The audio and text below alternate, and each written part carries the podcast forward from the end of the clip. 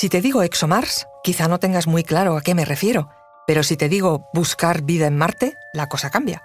Hoy te contamos los detalles de la misión ExoMars, que exactamente pretende eso, buscar vida en este planeta, una misión nada fácil que sufrió un duro revés en el año 2022 después de 20 años de gestación.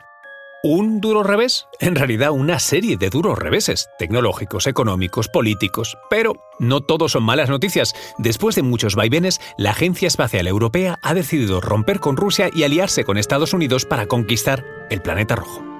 Descubrimos los enigmas ancestrales en torno a la muerte, las escenas de los crímenes, sacrificios y suicidios que se cometieron en la antigüedad y que gracias a un proceso de momificación nos han llegado hasta el presente Arqueología de la Muerte. Estreno el 18 de marzo en el canal National Geographic. Soy Luis Quevedo, divulgador científico. Y yo soy María José Rubio, historiadora y escritora. Y esto es Despierta tu curiosidad, un podcast diario sobre historias insólitas de National Geographic. Y recuerda, más curiosidades en el canal de National Geographic y en Disney Plus. ¿Qué debió ocurrir para que la ambiciosa misión fracasara en un principio? Era 2022 y con el estallido de la guerra de Ucrania, la Agencia Espacial Europea, la ESA por sus siglas en inglés, anunció el 17 de marzo que suspendía la misión cuyo lanzamiento estaba previsto para septiembre del mismo año. Y en julio canceló su colaboración completamente con Roscosmos, la agencia espacial rusa. Algo que Rusia, aunque en un principio lamentó, más tarde sugeriría que podría llevar a cabo ella sola. En cualquier caso, el 20 de octubre, el director general de la ESA, Joseph Asbacher, informó que el Consejo de la ESA, compuesto por representantes de los 22 Estados miembros de la agencia, estaba replanificando la misión para su lanzamiento ahora en 2028.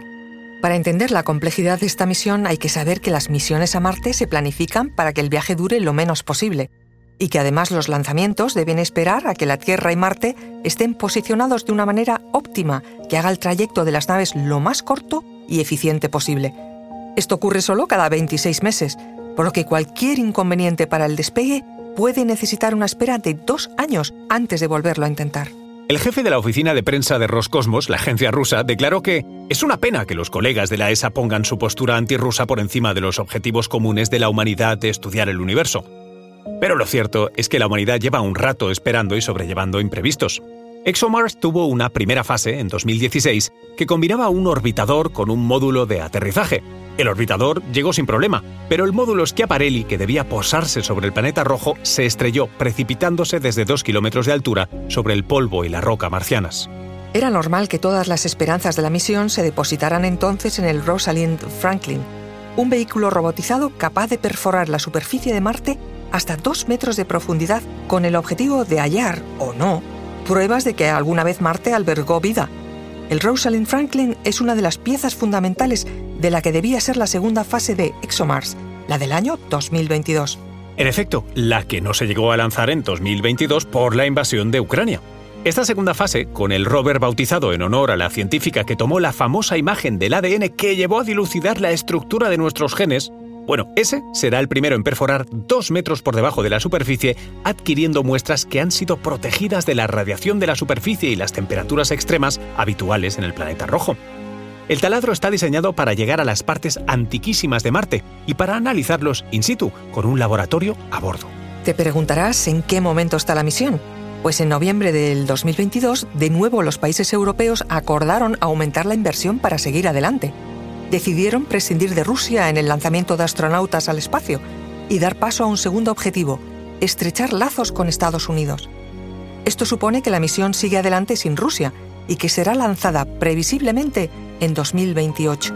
Ah, y los científicos esperan que los primeros datos del rover lleguen al Centro de Control de Operaciones del Rover en Turín, en Italia, en octubre de 2030, poco después de su aterrizaje.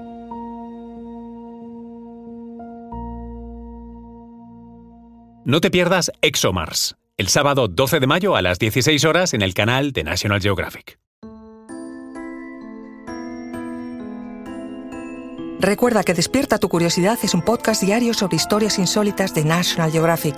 Disfruta de más curiosidades en el canal de National Geographic y en Disney Plus. No olvides suscribirte al podcast y darle like si has disfrutado con nuestras historias.